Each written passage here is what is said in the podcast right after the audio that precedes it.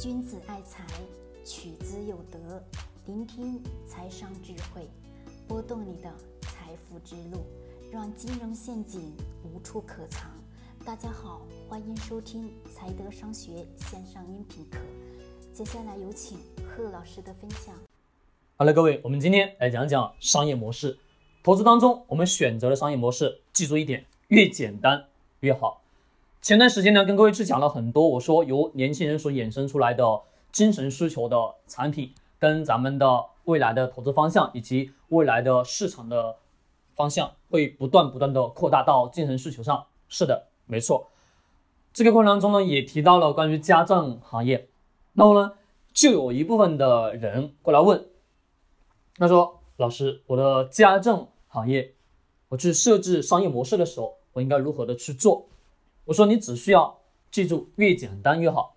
他说，在现有的市场当中已经有家政行业在整个领域当中已经做得很好了，像五八到家，对吧？还有在我们北京的很多的一些家政行业也是做得很好，甚至有新闻爆出家政行业当中的月嫂月收入在两万以上，甚至突破了到了三万以上，对，非常的普遍。那么这种情况所导致了有大量的人进入这个市场，那么。这个人问的这个问题呢，我就具体的不讲是谁了。他问，他说：“你看别人都是收费，我能不能把这个家政服务给人家去做服务的时候，就是上门服务的时候，我能否把那个家政的费用减去？我不收。”那么我就直接问他，我说：“为什么不收呢？”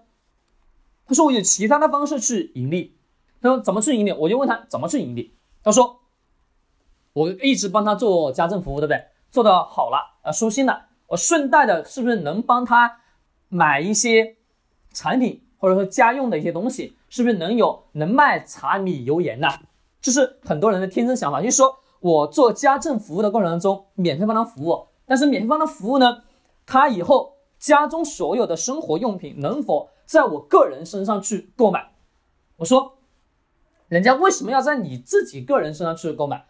超市还有等等的一些。周边的市场买不到吗？他说不会呀。那我说，那么你带出来的这个品牌不能叫品牌，就是说你带出来的这项服务能不能真正的让你直接去盈利呢？他说，如果说做的量大，当我手底下有上万个月嫂的时候，服务上万个家庭的时候，那么他们的日常生活用品，他们工作忙，对不对？工作忙，他可能说没有时间去购买这些东西，那是不是可以交给我们这个保姆去做这件事情呢？我问这个想法，各位是好还是不好？就说本来找家政服务的人，是不是他的家庭一般是工作比较忙，对不对？他他有很多的生活用品没有的时候，能否让他们去顺带让保姆这个职业顺带的让月嫂去帮你们？帮家庭当中去购买这些产品跟服务吧，我们各位这个想法好还不好？很好，对吧？但是它前提的前面是什么？他说我不收保姆的费用，不收家政服务过程当中这个费用。我问各位，是不是有点搞笑啊？对，为什么？是产生了一个时间变长了吧？据说我们的这个回来的钱什么意思？是说我们给人家提供服务是不是？按正常的逻辑来讲，我给你提供的服务，你应该直接给我钱吧？对，那么他现在变相了，便是不是直接给我钱，而是让干嘛？让他商家，就是不能再商家，是他们的这个家庭在保姆手上去买产品，买家庭当这样的生活用品，对，衍生出来是附带的服务，从这个上面去挣利润。那么他们肯定是会去跟什么？跟这些厂家、商家去谈采购这些。家庭当中的日用品的价格，对吧？好，各位，这个模式可行还不可行？只给出来了答案了，各位思考一下，是不行的。为什么不行？因为钱已经提供了服务，钱应该是直接给你，但是你不收，到了后期顺带的去买什么？帮买服务，帮买这帮买产品啊，帮买家庭的生活用品，从当中赚的这个利润是不是要更薄一点？对，而且只有钱。留就留回来，就是说你给他提供服务，哎，必须的，最后你还买，他们在你手上买完产品之后，再回到你的口袋，这个时间是变得很长了，对，那么这个时候是不是商业模式会变得复杂了？最简单的是我直接给你提供服务，你直接给我金钱就 OK 了，这是最好的方式，钱直接回来。吃这个过程当中，我们得要去注意，任何的商业模式，首先一点是必须你的钱要回来的时间要快，越快越好。为什么？因为我们去投资的任何一家企业，我们看的很多上市公司，首先我们就得要去关注它的商业模式，商业模式决定了它的钱回来的时间，必须是的。回来时间越短，说明你的公司的运作情况会越好，因为钱决定了企业的存活率，决定了企业能否快速往前去推进、往前去发展。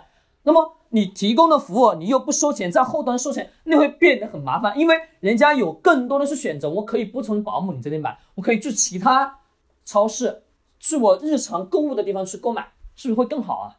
是的，没错。那么这个想法，我就直接给它抹掉了。根本不成立，没必要。如果你真想做家政服务，这是非常简单的模式，直接收取服务费就可以了，就这么简单，对吗？是的。那么这种方式是钱直接回来，你的企业才能正更好的经营跟运行吧？对，这个一定是的，不要搞得太复杂了。那么我们看很多的上市公司的时候，一定得要去记住那家公司。除了有品牌溢价之外，还有等等的一系列在行业当中是龙头，它的其商业模式是越简单越好。如果设置的很复杂，钱流到企业的那个周期性很长，并且到了后端后端再去盈利，那会出现很多的一些情况，懂吗？因为人家会有更多的选择，懂不懂？